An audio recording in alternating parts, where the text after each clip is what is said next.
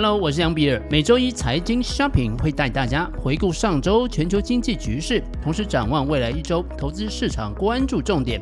内容涵盖台股、美股、加密货币市场。欢迎收听。首先带大家看一下美国三大市场在上个礼拜的表现。在经历了连续的几周的上涨之后啊，本周是呈现小幅的回档。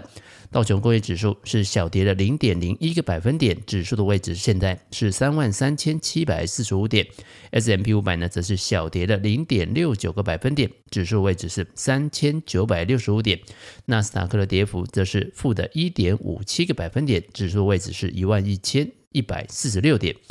台湾加权指数的位置在上礼拜是上涨了三点三五个百分点，目前呢指数来到一万四千五百零四点，反弹呢还在持续的过程当中，但是未来一周区间整理的几率会比较大的啊，并没有太大的行情，预估指数支撑的价位将会是落在一万四千点跟一万四千两百点左右，而上档的压力区啊则会落在一万四千九百点。十年期政府公债殖利率现在的位置则是三点八三一个百分点，一个礼拜的时间是上涨了零点五二个百分点。两年期政府公债的殖利率则是四点三六七七个百分点，一个礼拜的时间是上涨了零点八七个百分点。三个月国库券的殖利率目前是四点二五二七，也就是一个礼拜的时间是上涨了一点七二个百分点。如果我们来观察十年期跟三个月有没有出现倒挂的情况啊？这个礼拜呢，倒挂的情况是变得更加明显、更加严重了。目前呢，倒挂是负的零点四二一七个百分点。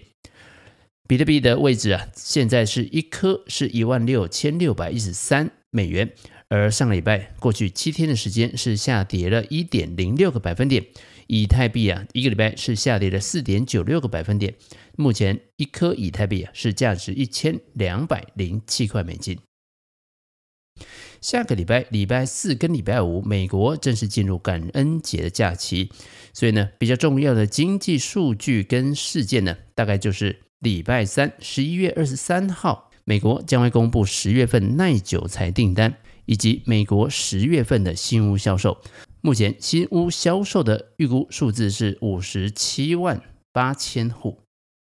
上个礼拜公布的美国十月份的 PPI 的数字，也跟各位呢做一个回顾。十月份的 PPI 相比于上个月是上涨了零点二个百分点，预估值是零点四个百分点，所以呢是优于预期的。九月份的数字是零点四个百分点，所以呢十月份的这个 PPI 啊，跟去年同期相比是上涨了八个百分点，预期呢是八点三个百分点，所以呢确实也是开始往下走的。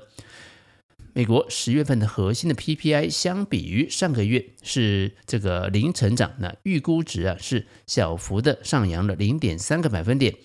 十月份的核心的 PPI 如果相比于去年同期啊是上涨了六点七个百分点，而预估值是七点二个百分点。由此啊也可以看得出来呢，通膨确实已经开始降温了。同样，我们来看一下上个礼拜公布的一些成屋销售数字。今年以来呢，随着联准会啊一直持续的在打击通膨，不断的激进的连续的升息，房贷的利率啊也快速的飙涨。美国房地产出现了大幅度的降温，那就是啊这个销售啊出现明显的下降，那房价也开始走缓了。哈，根据啊美国全国房地产经纪人协会 NAR 的数据呢。美国十月份的成屋销售是连续的第九个月的下滑了，连续下滑的月数啊，已经创下历史最长，甚至是超过了两千零八年金融海啸时期。美国十月份的成屋销售的总数呢是四百四十三万户，创下二零二零年五月份以来的最低点。那么预期呢，这个数字原本是四百四十万户，那九月份的数字则是四百七十一万户。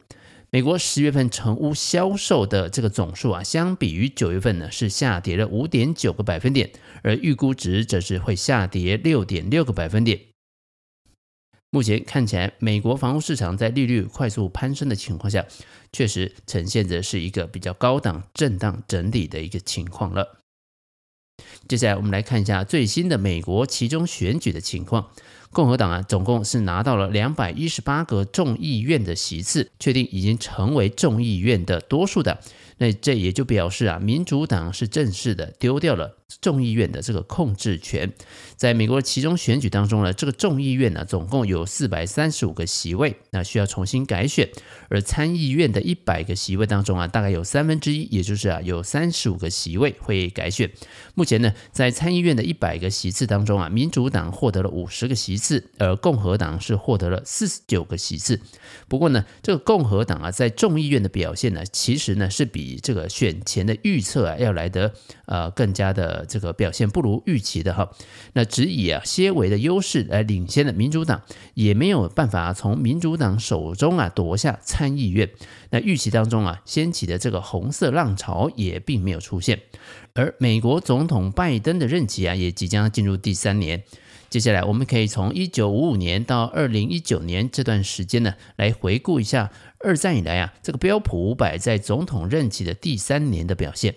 这大部分的数字啊都是不错的哈，除了呢这个二零一一年跟二零一五年这个奥巴马任期当中，这个二零二零一一年呢是遇到了美国债务上限的危机以及啊欧债危机的影响，所以这一年呢它大概是零成长哈。然后呢二零一五年是遇到了联准会开始升息以及啊石油的价格出现暴跌，所以二零一五年这个时候是小幅下跌。除了这两个年份以外啊，从二一九五五年到二零一九年的时间呢，这个啊标普五百指数啊都会比其他的总统年份有更好的表现，平均的涨幅是十六点八个百分点，而同期的这个标普五百指数这个平均的涨幅是只有八点五个百分点。而且呢，特别值得留意的是呢，这个共和党啊，第三年假设啊是执政党的时候呢，这个平均的涨幅是十八点二个百分点，而民主党总统时期呢，则会是十四点九哈。但是呢，如果这个扣除了刚刚我们提到的二零一一跟二零一五年之后，这个民主党总统的这个第三年的标普五百的平均报酬率啊，则会达到二十一个百分点。好，会出现这样子的情况呢？这个不完全是，呃，这个一个迷信的哈。主要啊，是因为啊，一方面呢，这个其中选举之后呢，这个美国政坛的不确定因素暂时的消失了。第第二个部分呢，则是市场也期待呢，这个现任总统将会在总统大选前一年来推出啊更加宽松的财政政策，来为后续的总统大选铺路啊。也就是因为这样子啊，在过去啊。总统任期第三年的时候呢，基本上啊，美股的表现都是相当不错的。而这次呢，民主党啊保住了保住了这个参议院的这个多数党的这个位置，而共和党则是成功的拿下了众议院。这个两院啊分立的局面呢，正式的形成了。我们呢在前面也有谈过哈，在这个两院分立的情况下的时候，其实对美股也是相对有利的。回顾呢，同样从二战以来的这个十七届的总统当中啊，有十三届是处于现在我们看到的这种两院分立的这个状况。而为什么会出现这样的局面呢？一般的政治评论家都是会认为说，这是一种分裂投票的行为。也就是说呢，这个美国宪法当中啊，行政、立法、司法三权分立啊，互相。这个啊制衡，那么这样一个状况啊，也就是为了避免这个国民的这个自由或权利受到威胁，这样子的一个情境跟心态啊，也反映在啊参议院和众议院的选举上面。另外啊，通膨加剧以及激进的升息步伐跟乌俄战争等等因素干扰，也成为呢这个民主党啊在这次选举当中的绊脚石。而市场是不是更喜欢这种两院分立的局面呢？从股市的历史上面看呢，确实是如此。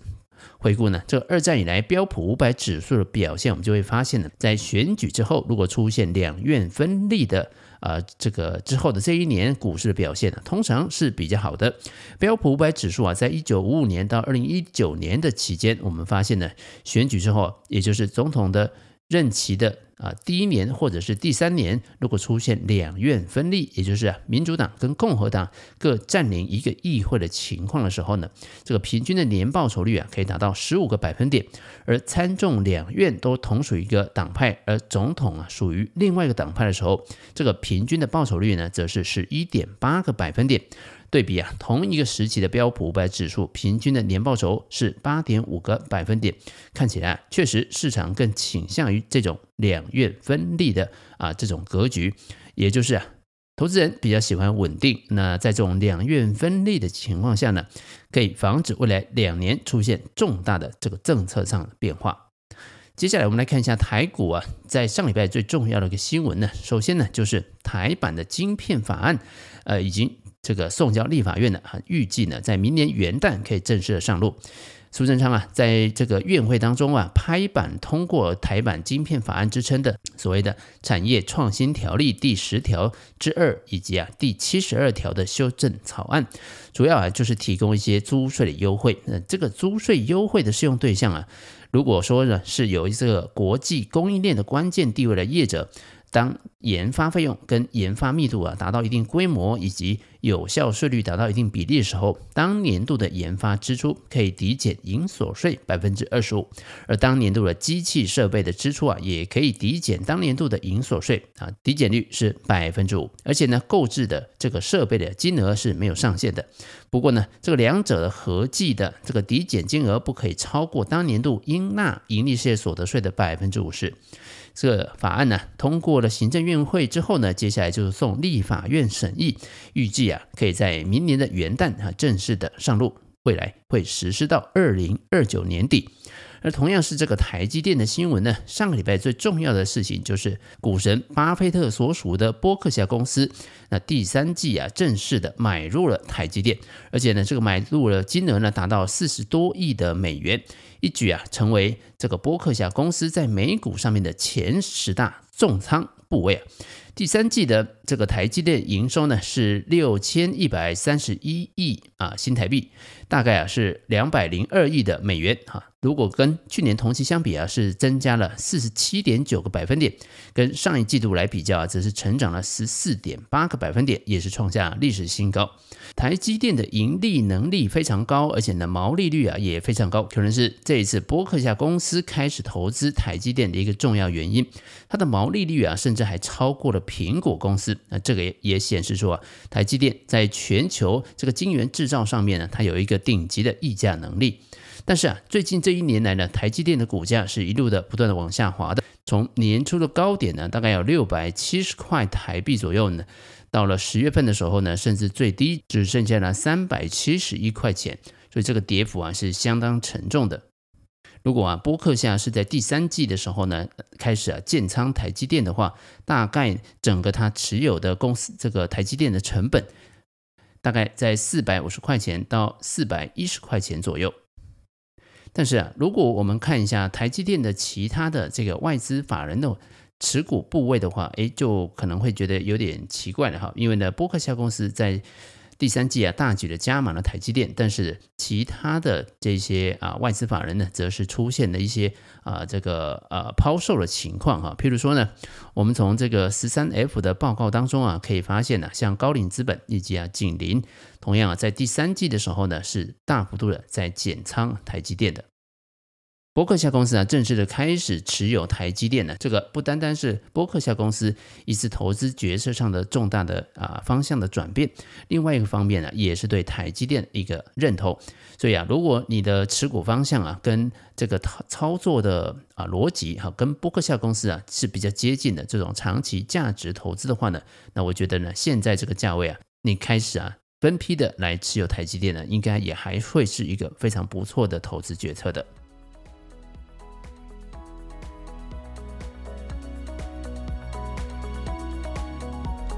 财经 shopping，祝你本周操作顺利，我们下周见。